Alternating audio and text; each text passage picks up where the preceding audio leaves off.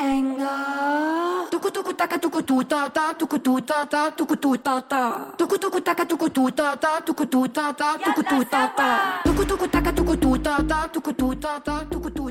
家好，欢迎收听半个蘑菇广播与半个三一社联合录制的节目。是，没错，我我是人都在四个人里唯一没有羊的老布啊。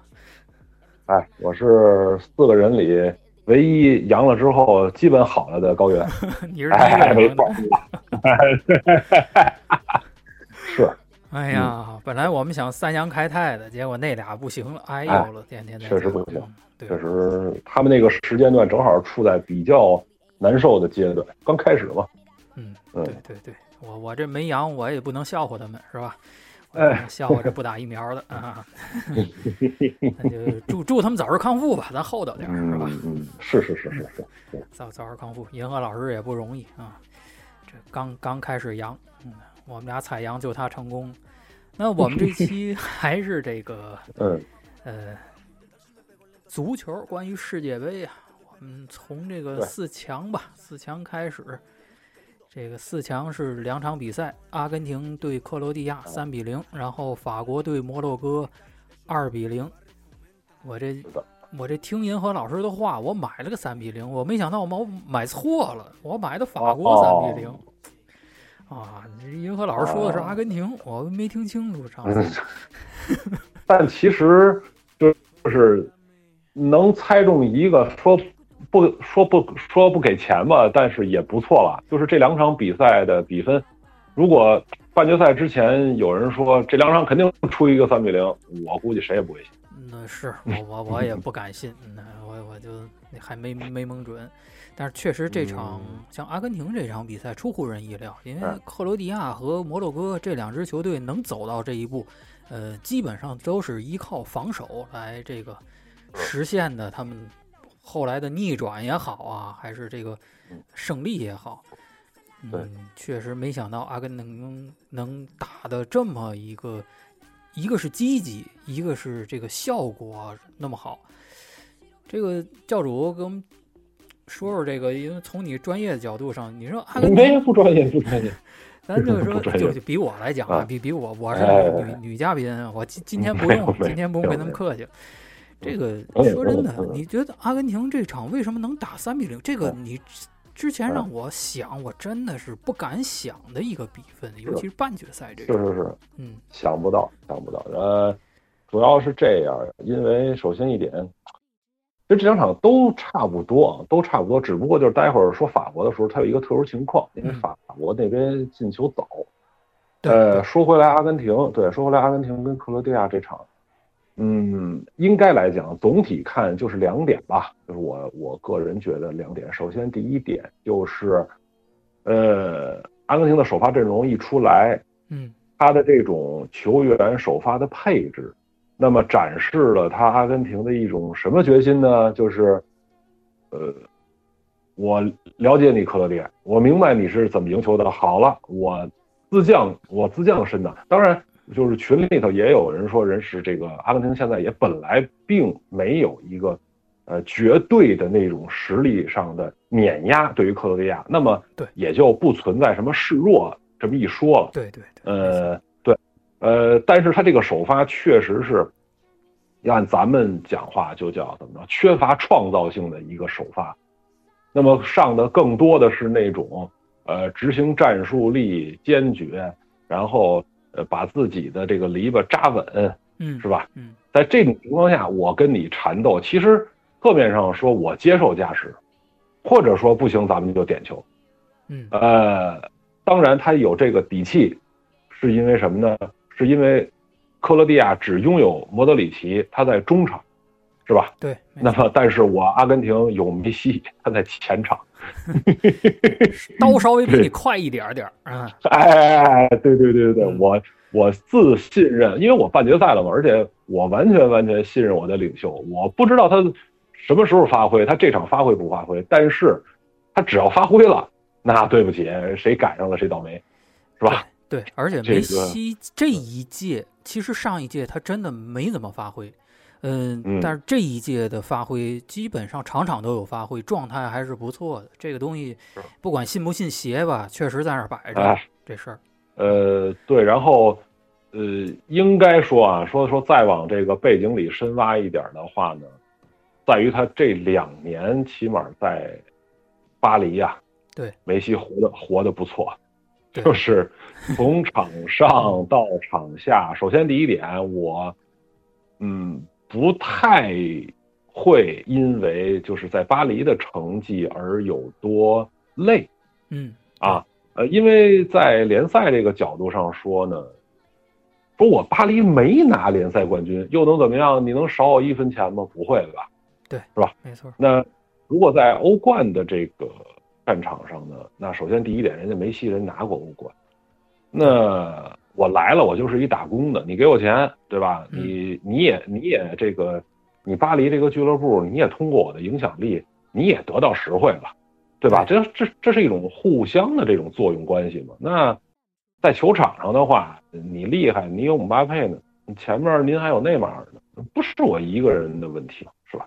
对那我通过这两年的时间，一年多的时间，我踏踏实实的把这个身体，说实话啊，其实三十五岁的梅西，你看他这整个一身，他嗯的这种强度、这种负荷，如果不是因为他有一个非常好的储备的话，嗯嗯，那么真真的说坚持到第六场，然后包括马上要打决赛了，要第七场，对于他来讲，其实负担是很重的。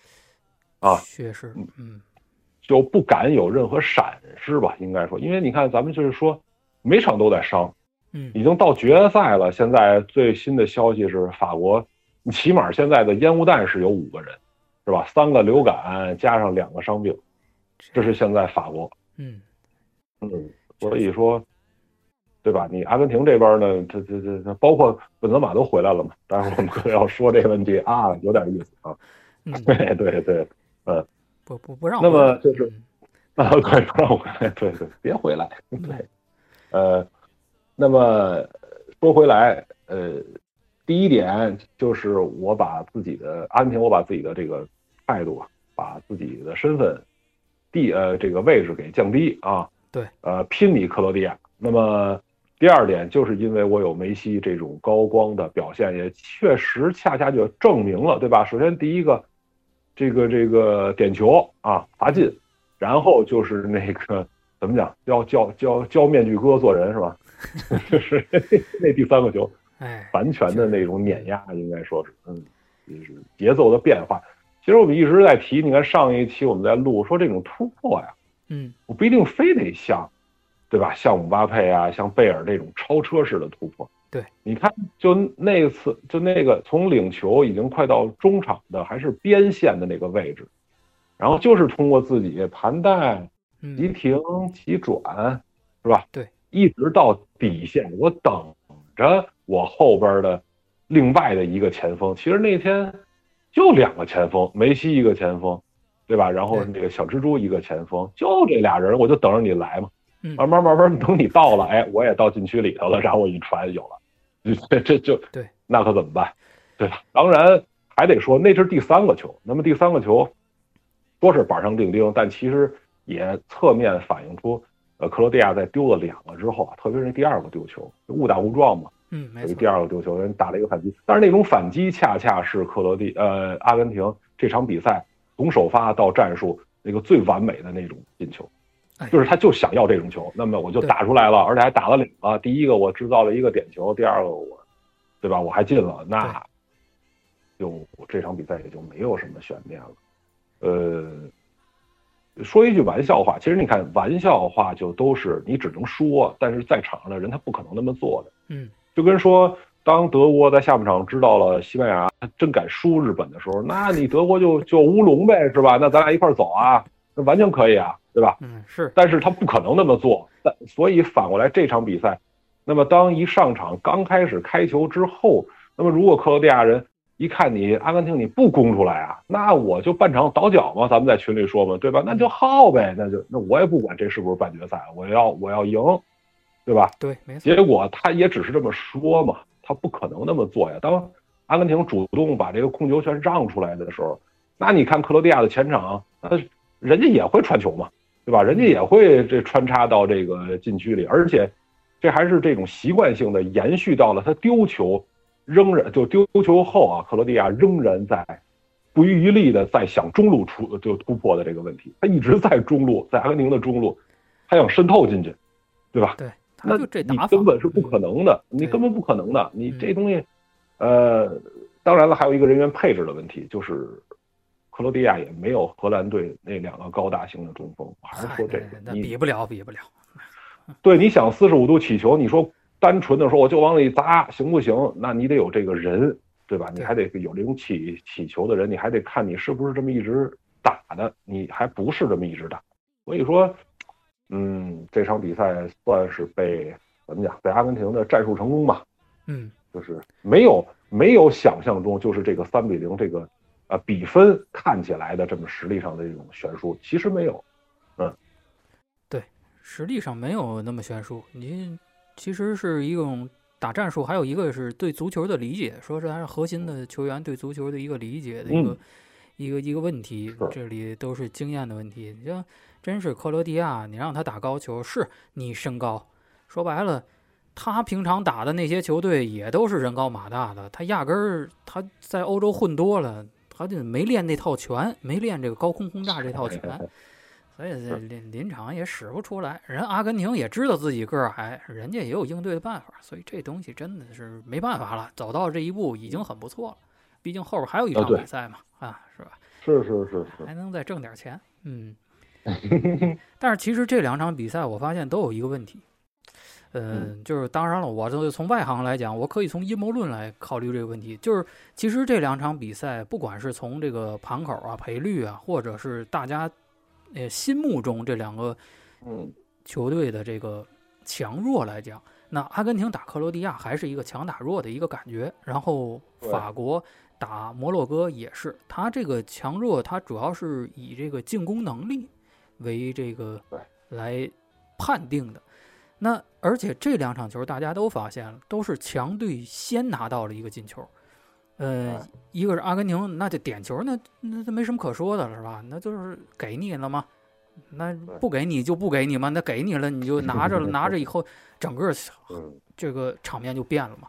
然后那法国也是，法国五分钟就拿了个进球，拿那个球，你说有没有运气，有没有技术，都有。有啊，啊，都有啊。有。那但是他进球了呀，哎对，他就给捅进去了嘛。对，他就很麻烦呀，这就。嗯那个姿势他嗯。都给捅进去了，你真也哎。是没有脾气，还是运动运动战，你也不能说裁判怎么怎么样。但是这一下子强打弱，你一旦强队先拿了领先，当然也虽然也有这个阿根廷跟沙特，还有这个德国、还有西班牙这种前车之鉴，但是你毕竟到了半决赛这种咬的都比较紧的时候，而且这两场好像强队强队都把控球给让出去了。对，都让出去了，没错，没错，对吧？之前打传控足球，说白了，谁控球率高嗯，谁可能就会真正的判断他占优势。而这两场等于都打防守反击了，不是这样，不是这样，对吧？你你你弱队真的是很难了，在这里边想想都难。嗯那被人家打反击那还有好，所以说说第二场嘛，这个法国跟摩洛哥，法国那边，法国那边其实就是这个意外来的太早，我觉得。就其实法国过了英格兰之后，呃，本来啊，应该本来可能是摩洛哥的机会，因为毕竟法国的注意力啊，真的就是他在这个规划这个夺冠的这条路的时候，嗯，那我不可避免的碰到英格兰，那我自然而然他就在这个起点，就十六强淘汰赛的起点的位置，他就其实已经着眼这个对呃八强打这个英格兰了，这是这是计划里的一个事儿。呃计划里的一个事儿。对，那么你过了这个计划之后，是有两种反应：一是我这个计划成功，对吧？我赢下英格兰了，嗯这种喜和这种这么这是什么叫？就溢于言表吧，这种感这种感觉，它会本能的让人可能有一种放松。嗯，没错。啊然后第二个呢，就是什么？就是是你就是不呃，就是你不自知的、不自觉的一种消耗。嗯就，赢了之后啊，就比赛打了赢了之后的人，他不觉得累，对知道吧？对对，歇两但是天不累的不行了。但是你再上场的时候，你非常有可能，是吧？你一上来之后，你紧这个人，啊，对，呃，但是没想到的意外，没说就是来的太早了之后，呃，让这种紧的这种状态其实是松弛下来。那你松弛下来了之后，那就是，对吧？就是其实你看二比零到下半场七十多分钟，通过一个替换人他上来得分，对吧？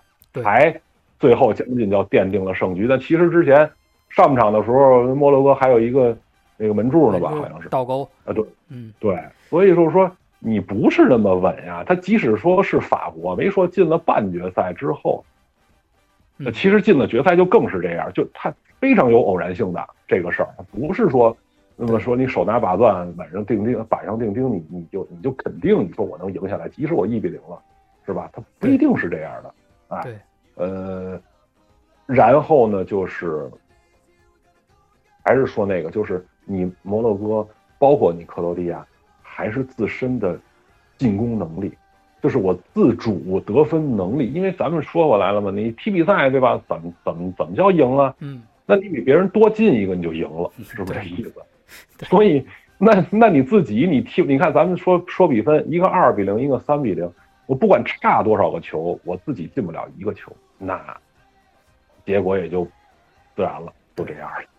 就控控球没有用嘛，就就跟那个视频说的那个似的。我跟一姑娘，我聊了三个月，最后她嫁给别人了，我他妈控球率高，有个屁用啊，是吧？一点用都没有。啊这个摩摩洛哥也确实是，摩洛哥其实有一段时间，因为那场我看了，就是狂攻法国呀。嗯说真的，他只要是逮着也也是运气不在这边吧，那稍微可能偏一偏就得分了，这那那最后就是只就跟能接受。就跟那天那个就八强的时候说那个，呃，英格兰那第二个就是法国第二个进球，对，那嗯对吧？那个那个银河呢一直在强调蹭了这一下还不知道蹭哪儿去呢，哎，你后边马奎尔在那儿挡着，那一挡着就奔这个前点就就去了，那就进了，你这就没办法啊，没办法。苦苦苦主看的他自然是这个角度嘛，是吧？这不不不容易。反正英格兰其实法国是险胜，所以看啊法法国第一个上届冠军没错儿。呃，从那个嗯战绩来讲，他也没输过，一直在世界杯这个赛场上，而且经常踢个几比零啊，都很正常。可是真正说实在的，说没遇上特别狠的这个强队，所以他并不是说百分之百有把握的。包括今天我看这个那个盘口啊、赔率啊，阿根廷反嗯而好像是比法国支持的人也多，然后好像是赔率低一点。我不知道有没有变化，呃记错。就是因为就是因为得看他这首发之前吧，就首发公布应该是一小，就是就比赛前一小时嘛。嗯，那你现在的这个呃消息，这个新闻，那确实人家法国人说了，对吧？你不管人怎么着，你拦不住人法国人说呀，这个问题是，人就说人家是现在是三个流感，两个伤病，而且确实那两个伤病现在也没跟，就今天的跟队训练也没也没参加，这都是是事实啊。嗯，那如果是这样的话，对吧？嗯那那那那可能自然现在更看好阿根廷一点，嗯很，正常这玩意儿反正都烟雾弹。哦，现在有变化了，现在有变化了。哦现在啊。阿根廷是，哎，俩人差的很少，差的是小数点后第二位。阿根廷是嗯二点六二，法国是二点六零，等于法国还是呃嗯，被看好一点儿了。现在在赔率上，，嗯，一点，嗯嗯，买的人多呗，买的人多。呃，就说回来这这个决赛吧，决赛，因为今天我们录制的时间是周六，周六今天晚上会有一个三四名是吧？嗯我们为这这都是赛预热。附送的哎赠品，充值送 的，哎，对对对。但是其实对这两个球队来讲，应该说，呃，也有一定的这个争取的价值，特别是摩洛哥吧，我觉得他们呃摩洛哥这个赢的心可能更多一点这个从克罗地亚两来讲，那奖金不一样啊，差飞了啊。那也是，那也是，那也是，呃特别是这一届的奖金还真的，对吧？很可观历史啊，对啊，很可观啊啊。嗯，所以呃，有的一打就就大家没事看嘛，今天正好也周周六嘛，都都阳了，就是晚上干嘛去？对对对，晚上十一点，这两场比赛安排的时间也没那么缺德，对晚上三点是是是，没有没有三点的比赛了。啊，对的，对，嗯，挺好所以。说，呃，那么就是在周日的晚上啊，就是万众瞩目的，对吧？还是要强调是，嗯，最后一次三十二强的这种世界杯对的这个决赛啊，然后就要来了。其实这场比赛就是法国对阿根廷的这场比赛，我们在小组赛的最后一轮的那期节目里，其实也畅想过，就是他能不能在。呃，这十六强刚一出来，对吧？小组刚一出现，进入淘汰赛的那一轮就能碰上，因为当时是有这个可能性的。啊这个绝对是很多人都猜测过的，包括啊我买冠军，我我就是买的法国、阿根廷和英格兰，这是我是在啊十六强的时候买的。我就其他的球队，你像巴西赔率高，那个赔率太低，所以我就哦把把它过了。但是嗯就说白了，就这几个队看着还像个样儿，看着有可能，看着有可能是真的真的就是选一选，你都觉得像个样儿。当然，嗯。摩洛哥出来确实出乎意料，但是嗯，但是你说其他的队伍，巴西不值得买，剩下荷兰，我荷兰跟阿根廷，那我还是觉得阿根廷能出来，荷兰这真不靠谱，这这真不行。所可以输球有输人，哎，没办法。这这个这个现在这个局面其实是非常合理的，是吧？甭管最后是是怎么样啊，非常的合乎情理啊。起码这一次的决赛更更呃更有看点吧，应该说就是把剩下的能看的点都聚集在一起了。没错，包括这个哎金球，是吧？哎梅西五个，姆巴佩五个，现在就努着了。吉吉鲁四个，然后呃，哎那那叫什么阿尔阿尔是阿阿尔斯雷斯阿尔什么雷斯？哎呦我天，太绕了。阿阿尔瓦雷斯，阿尔瓦雷斯，啊，阿尔瓦雷斯也是四四个。是，就没错，就这两个队儿真的是嗯所有的指标，你放在天平上啊，真的是二点六和二点六二，差不多，对对对对对，也证明了这两支球队能走到这个决赛的舞台上，应该说是有道理。没错。嗯，哎，有道理。然后，呃，就主要的看点，其实真的从比赛前的一小时就可以看。首先一点，看看这个法国是不是烟雾弹，嗯啊这五个人到底能上几个？我觉得百分之百烟雾弹，别 别是跟那骆驼扯关系，啊你跟骆驼有什么关系？嗯，那么反过来的，看一看这个阿根廷是不是延续的这个半决赛，呃，和克罗地亚的那种就是放弃啊这种控球，然后更多的以这种工兵型呃构建的这个中场啊，是不是保持不变，还是说有所改变？就球本。，啊其实真的，对对对对，比赛前的一小时就是看点，然后这场比赛中你还能看到，首先，呃，应该说从八强到四强，法国这边姆巴佩嗯，接了两场了对啊，他有两场已经没有高光表现了，那么决赛怎么样？是吧？对，呃，包括包括这个本泽马到底到现在为止到底是去了没有，到没到，落没落地，现在我们都不知道，应该是落，应该是回去了，因为当时他说的是，如果法国呃打决赛，那本泽马回去。嗯，当时说的是这个啊，这这这这这，当然咱们就不在前方，咱们不知道，但是那如果你去的话，你起码应该在替补名单里嘛，对吧？那因为他报名的时候有他，所以如果法啊国夺冠的话，不管是冠军还是亚军，都有他一份儿了。啊虽然他没那什么，但是必然是有他一份儿的。这个关的这个，因为这个没有因为当时他的退出而更换球员，所以他是肯定是算他的成绩，而且他可以随时回来就上场了，这是肯定的。啊对他有这个资格。对，对对对，不过哥们儿现在胡留胡子都留起来了啊，估计是不想好好干了。不知道不知道啊。然后再说阿根廷这边呢，那就是呃不就不敢说啊，就迪玛利亚坐了两场板凳儿，我看见的八强还有四强，呃。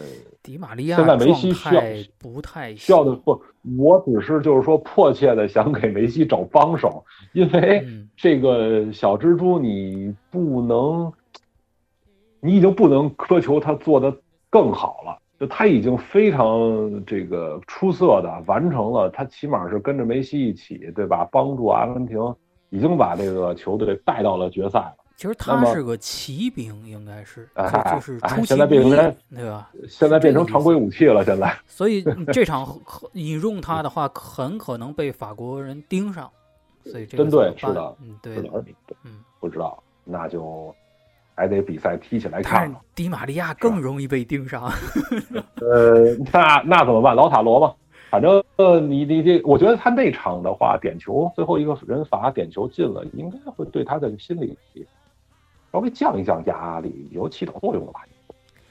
而这主要是迪玛利亚的，你这个，嗯、一个是岁数大了，一个是他状态其实也就那么回事儿，再有一个这个法官对他太熟悉了，他上场效果不一定好，一直啊又是你那个薅的啊又那就悬，那就嗯上一场最后就是出场的那个迪巴拉，呃，这养伤也养了这么长时间了，是吧？这上一场试试，这这场就该使劲儿了。就是你啊这个躺个冠军还行，我到时候 嗯，不像反正我嗯你看，刚才我们数了数嘛，就是其实数来数去，你看，你看这个这个说阿根廷那边可能比起法国来讲稍微弱一点，但是哎，这个这个纸面实力还是在的嘛，对吧？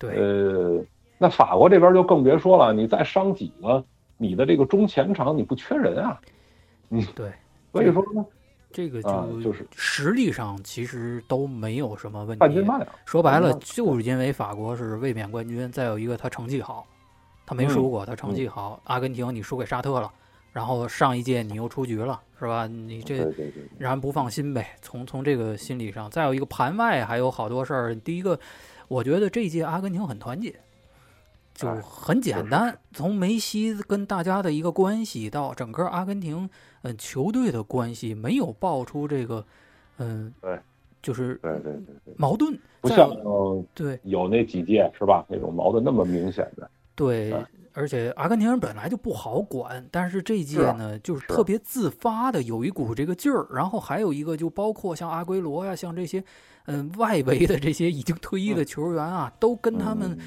都在一起，甚至训练也会帮他们训练。就整个阿根廷今年的这股劲儿，我觉得特别难得，我特别希望他们夺冠。然后再看法国哈，法国就有点乱，其实现在。呃，法国现在你说光是你报了名本泽马，这后边怎么回事儿是吧？那个那谁扎扎小人儿，反正有点蹊跷，不知道为什么你别人走就走了呗，是吧？也没说呃，就是你走了，我再换一个人，这不挺好的事儿？不知道就就一旦队伍里如果两个人矫情，这事儿不一定被外界知道，那队伍里可能得爆发比较严重的一种对立，或者谁也不理谁了，可能外界才会捕捉到一点信息。所以法国队这个队内的这个人心士气，这个其实是打问号的。当然，球员其实还都是应该是还肯定是想卫冕嘛，这个呃不用说了。嗯，再有一个，咱们知道这这俩队儿的老板，其实对吧？核心球员的哎老板可都是一个人。这玩意儿，老板有没有坐下跟聊聊是吧？不知道了，那就是这这场对吧？小小母，你拿了一个了，你给你梅哥来一个，下个赛季对吧？就梅哥就不射门了，就去就都 就给你喂球，你法甲第一射手，嗯咱嗯欧冠上再嗯见，对不对？你又年轻，你有是机会，你没必要这场那么玩命，是吧？这种事儿咱见过呀，当年法国打巴西是不是？那罗纳尔多消失了呀，在场上，那不是没有啊我以为，你？说那个，我以为你说当年那乒乓球队的事儿。这这这这，那我们不嗯拿别的球类比，我们拿大球说，是吧？就就就你打到最后都认为巴西能赢，咣咣咣，法国来个三比零，然后事后还调查上罗纳尔多，调查什么呀？嗯是吧？我拉肚子不行吗？我病了不行吗？所以这个事儿啊很难讲，知道很难讲。嗯，很难讲。看吧，我们那教主希望哪个队能够夺冠呢？从本心上说，我我从本心上说，当然是就是让新新一个，你甭管是球王球什么，他能诞生吧？嗯嗯呃，对吧？这毕竟是说了，从这一届上，我们我们一直在强调这个呃最后的最后的最后的，对吧？各种各样人的最后的，现在呃就剩了一个了，最后的还在，是吧？对，那呃，而且也走到最后一步了嘛。嗯，嗯刚才刚才说这种团结，其实其实感觉上阿根廷是对这个上一次美洲杯就是拿冠军的一种一种一种团结的延延续。对对对，当时想的是，呃，梅老板没拿到一个洲际性比赛的这种大赛的这种冠军，哎是吧？那就我们帮着看能不能，因为那会儿也都说的是巴西强嘛，是吧？对那那在那种情况下，我我现在也认为巴西强，可能就输了是吧？那就不提他了。真的就无法就无法理解，反正无法理解。对对对对，只能说遗憾吧。足球毕竟是圆的嘛，这个也能接受。对对对对对，但是很遗憾，，确实是。嗯那么就看看在大家都努一把力，其实你带着一种使命感去踢球的嗯话，它确实可能会给人更多的动力啊，这，个是肯定的。但是也也可能有压力哈。你啊，上来当然有可能有咣叽让法国干一个完了，这是那又完了，那对对，就机器人儿了，都变成机机械舞了对，了。反正嗯，阿根廷要是先丢球啊，那就估计估计完了。嗯，所以这场球其实决赛可以预见到，就是谁先丢球，谁就是极大的被动。所以，反正我要是主教练，我肯定要排一个比较稳的一个阵型。我没必要跟你九十分钟决斗嘛，咱就踢但毽球就怎么样是是的，？是的，所有的大赛说最后难看也是因为这个初衷嘛，就是我可以不那个这个这个什么踢我可以得很漂亮不进球，，是我不能丢球。但是我一定嗯对我一定不能先丢球啊，这是肯定的。尤其我知道你姆巴佩狠啊，我知道你吉鲁狠啊，是吧？嗯有本事你再上个本马泽本本泽马，我操，差点说马奇马，哎，这本泽马 是吧？嗯那这比谁狠吗？是不是？那么嗯，俩人都打防守反击，我看这场球怎么踢，我操，我都想不出来了，最后这决赛怎么踢啊？也可能很沉闷，说不定，这没办法。但是，但是就是上一次的一八年，他们俩人也在淘汰赛的第一阶段，啊、就是第一场比赛十六进八就碰上了，嗯，对，对吧？对是八进四，我忘了，我可能是十六进八，我记得。嗯，呃，那可是四比二，是吧？那火花那会儿是法国先进球，然后阿根廷扳了两个，结果就是下半场，呃对吧？那法国的右后卫就是就是就是灵光一现那种远射扳平比分之后，然后紧接着法国就一路长虹了，所以这个这个，哎，是那时候不知道法国队的厉害啊，现在都知道了。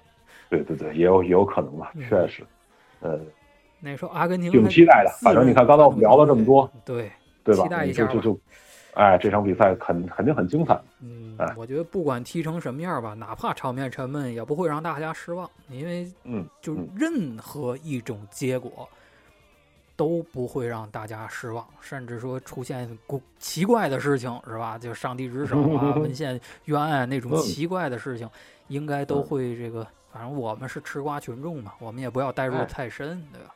是是是，嗯，对我们中中立球迷嘛，我还在怀念我的巴西。哎，嗯 嗯，确确确实挺不容易的。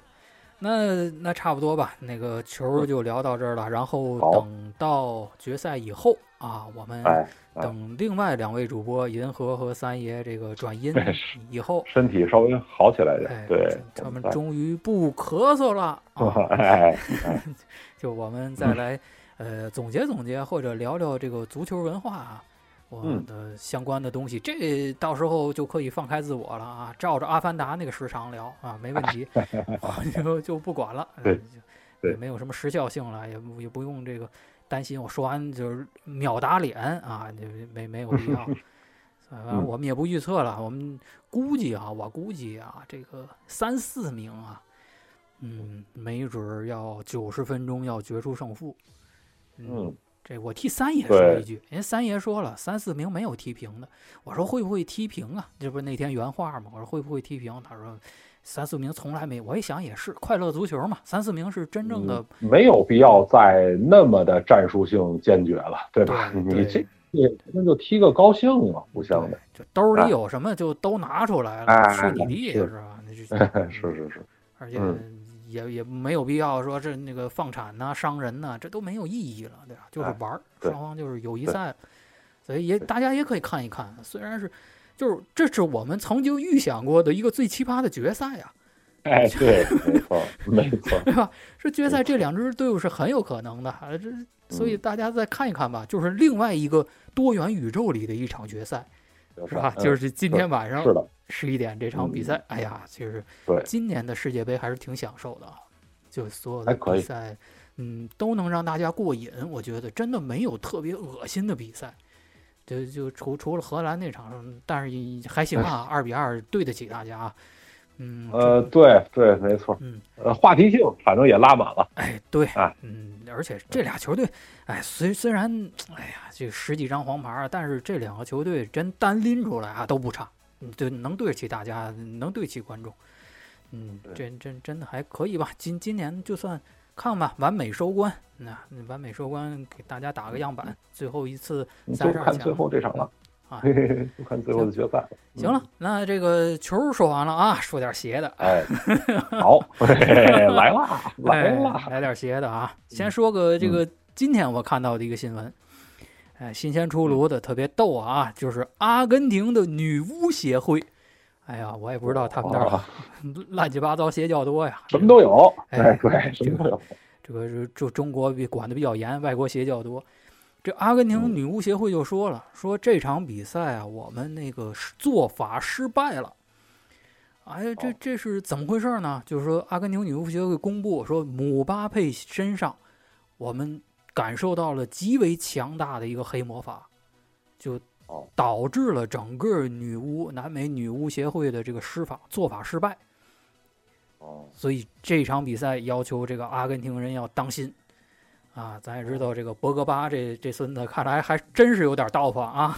这个 这个，据说马克龙这场准备把他带过去啊，带回去现场做法这玩意儿厉害了，这深了。嗯，说到这个法术呢，咱们那个阿拉伯人呢是早有定论，虽然阿拉伯人退出了这个明面上的争夺啊，嗯但是我们知道啊，我们讲了那么多期了，这个阿拉伯人写的这本死灵之书啊，上面介绍了几个呃初始神的一些故事，包括啊，现在我们也说到了一个阿根廷啊，不是阿根廷，就是这个呃秩序族，秩序族和这个混乱两个阵营在宇宙之间的一个博弈。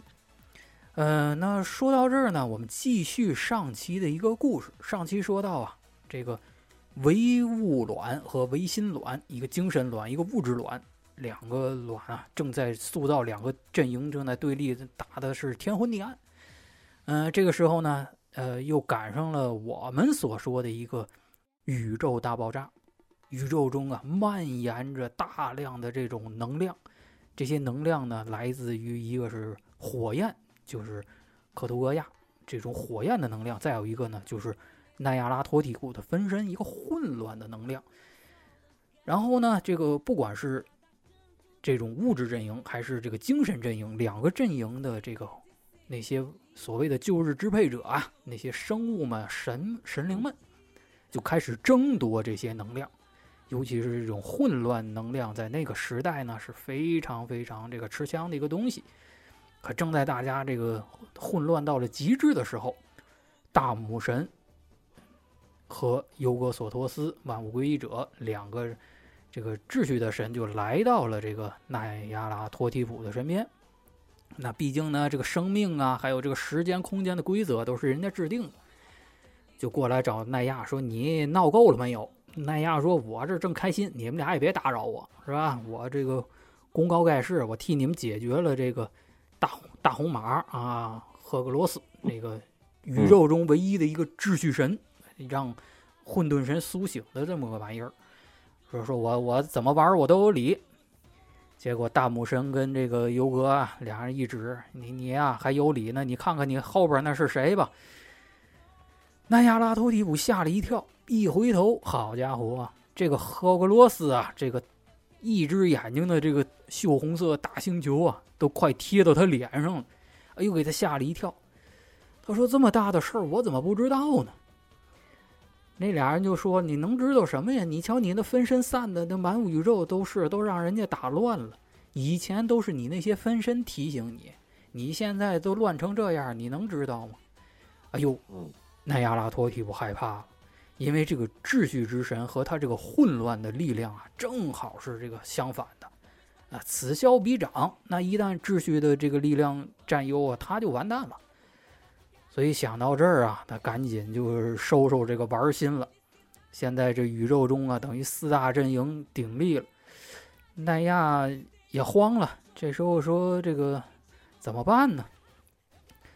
我要不要纠集所有的这个旧日支配者去处理这个问题啊？去把这个秩序人赶走？可是就这个时候呢，所有的旧日支配者啊都不跟他站在一块儿，为什么呢？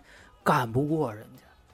就人家是一个天然的这种可以说是克星，所有的旧日支配者都是混乱中诞生的。就说完了，那就看人家一眼都浑身哆嗦，哪还敢跟他一块儿去跟人家对立去？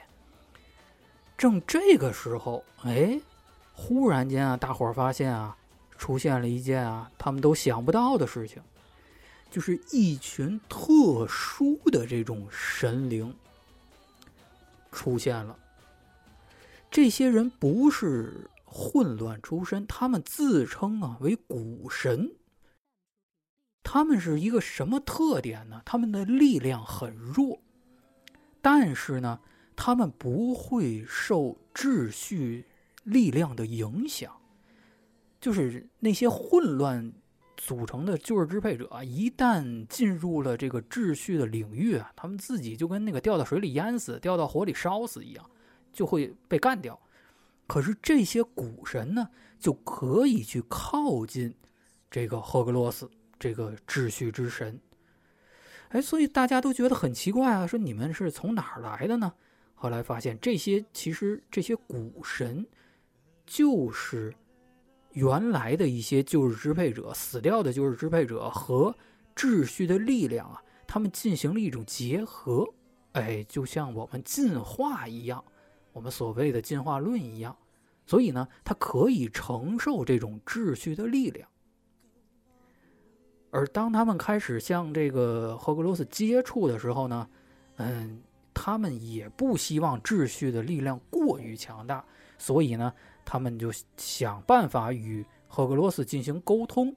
虽然在这个沟通的过程中牺牲掉了很多古神，他们有些人还是经受不住过于强大的这个秩序力量，但最终还是帮助奈亚拉托提普他们把这个。赫格罗斯呢，引到了一个，呃，相对远离大家的一个位置，那么呢，就等于是解除了这个危机。而这些古神虽然解除了危机，但是奈亚呢，对他们来讲呢，就觉得这些，呃，很不符合他的这种审美，哎，觉得很碍事，就像大家的屋里进了一些，呃，虫子啊，进了一些蟑螂、老鼠。就是很讨厌他们，就希望呢把他们消灭掉。而这时候呢，大母神和尤格索托斯反而站出来，尤其是这个万物归一者尤格索托斯，他其实，在三位诸神里啊，相对是一个比较智慧，因为他善于制定规则，所以他就问了奈亚一个问题：说我不能阻止你，但是我问一个问题，你觉得混沌之神？如果苏醒的话，摆在他面前，他会选择混乱呢，还是选择秩序？宇宙里折腾了这么长时间，奈亚拉托提普可以说是没有人能限制他。而当这个问题被提出的时候，奈亚拉托提普破天荒的第一次打蔫儿了。就整个人都没有精神，给问傻了。然后，大母神和尤格就回到了他们哎各自的地方，一个是回到生命呃之乡，一个是回到了时间和空间的尽头。而奈亚拉托提普呢，就开始思考这个问题。那于是，在他思考的时候。整个宇宙中啊，这种混乱的状态呢，就渐渐的平静下来，而这些古神呢，也就开始在某一些星球上开始了生活。这个时候，我们再看一看这个物质卵啊和精神卵，它们一直是一个卵的状态。那我们知道，这个卵它早晚要孵化的。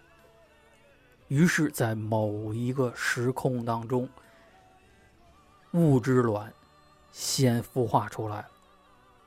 它以自己这种黄色的蛋壳作为武器，当它孵化出的第一个瞬间，就开始攻击精神卵。而大家都以为啊，这个物质卵赢定了，这以后就世界只有这个物质的统治了。因为精神卵还没有孵化出来，哪知道物质卵上当了。因为精神卵其实啊已经孵化出来了，但是呢，它把时间和空间啊包裹在外，做了一个陷阱，所以在外边呢都以为它没有孵化，所以，但是它里边啊早就出来了，因为外边和里边的时间是不一样的，它耍了个小花招，于是乎呢，物质卵的攻击无效。反而啊，它这个黄色的蛋壳也被这个精神卵啊给抢走了。于是精神卵就现出了它的原型，是一个披着黄色外衣的一个旧日支配者。那我们很多人也知道这个人是谁，他就是所谓的被邪教一直崇拜的。黄衣之王，哈斯塔，他所有的力量都是关于精神的，而物质卵诞生出来的这位旧日支配者，也就是著名的克苏鲁。而克苏鲁呢，它很有很大一部分力量与水有关。我们了解克苏鲁神话呢。就知道它是一个章鱼须子啊，沉睡在我们地球的海底宫殿里。它就是因为被精神卵打击到了以后，被封印在了地球。而这个故事啊，我们可以从各个民族、各个国家的神话里啊，去找一找相似的东西。比如说，所有的神话里都有一次大洪水的灭世。那为什么会有这个大洪水呢？就是克苏鲁这么庞大体积的一个东西啊，掉到了地球的深海，那自然呢会溢出很多洪水。那在我们中国的神话里，就有一个很有意思的故事了。我们刚才说了一些古神，什么是古神呢？我们举个例子，比如说北欧神话里的奥丁和索尔，这些都是古神。而中国的神话里呢？像盘古，像夸父追日的那个夸父，这些都是古神，包括斯拉夫，我们保佑这个克罗地亚的这个死神啊，他也是这些古神里的一部分，这些都是有明确记载的。还有什么这个大耶总啊、小耶总啊，现在还在这个起作用的这些啊啊，安拉呀、天照啊、释迦呀、什么老君呢？哎，这些都有。但是为什么有的神，哎，我们现在提不到了，有的神还在起作用呢？这就是他们当时驱逐或者说是引导赫格罗斯的时候，有些神牺牲了。你比如说盘古，盘古的故事就我们知道嘛，开天辟地以后，都说盘古死了，怎么死的？人家都能开天辟地，怎么就死了？是不是？包括这个夸父，夸父也死掉了，他在追逐一个太阳。太阳是什么？红色的大星球嘛，是吧？所以这些其实，在我们的记载里啊，呃，是可以串联在一起的。包括这里边还有一个故事，我们都知道，女娲补天为什么要补天呢？就是因为水神故宫和火神祝融。火神是什么样的呢？等黄衣之王嘛，这火神啊，它这个颜色都可以说，哎，可以联想的嘛。而水神打败了，水神打败了以后，干了一件什么事儿呢？投出不周山，引来了大洪水。所以这些神话有没有，是不是讲的一件事儿啊？我们不好说。但是有没有共同之处呢？啊，值得联想。哦，然后女娲又怎么样了？女娲后来补了天，造了人，剩了两块石头，是吧？一块，呃，诞生了一个《西游记》啊，还有另一块啊，叫《红楼梦》。所以呢，想知道这两块石头的故事啊，哎请请听我们三一社的三说哎西游，。哎，这个是一脉相承的啊。我们这个嗯后边呢，继续来续写这些神话的一个神奇。而说回到世界杯，我们一直嗯在纳闷儿，世界杯后边到底是谁在操纵呢？我们可能有几种，嗯，现在的一个可能，因为最终的结果还没有出来。一个是阿根廷这边，阿根廷获胜，它代表了一种什么呢？一种完美，代表了一种理想。就球王诞生，整个这个，嗯，所有的结果，包括法国已经有一届世界杯了，所以阿根廷再拿一届，所有的事情都是那么的完美，它象征着一个秩序阵营。而法国呢，什么又内乱呐、是吧？这个人又折腾啊，然后，呃，又用了好多这个非洲球员呢。他后边呢，就象征着一个混乱的阵营。所以现在的决赛也是这两个阵营在这次世界杯要决一个胜负，啊，就像是神摆在神面前的一个棋盘上的两颗棋子。那么这个到底最后包括神话，包括整个世界杯的结局会是如何呢？哎，这两天就要揭晓，请大家这个拭目以待啊！一个精彩的比赛不要错过。好，我们这期差不多了，那就到这儿呗。嗯，我们祝来不了的主播康复啊！这个教主也好好注意身体啊！我不要哎来个重阳啊！不要重阳。不要重阳，没错，没错，没错，哎，是，行，嗯那祝大家这个观看比赛愉快，咱们下期总结节目再见。再见，拜拜。哎。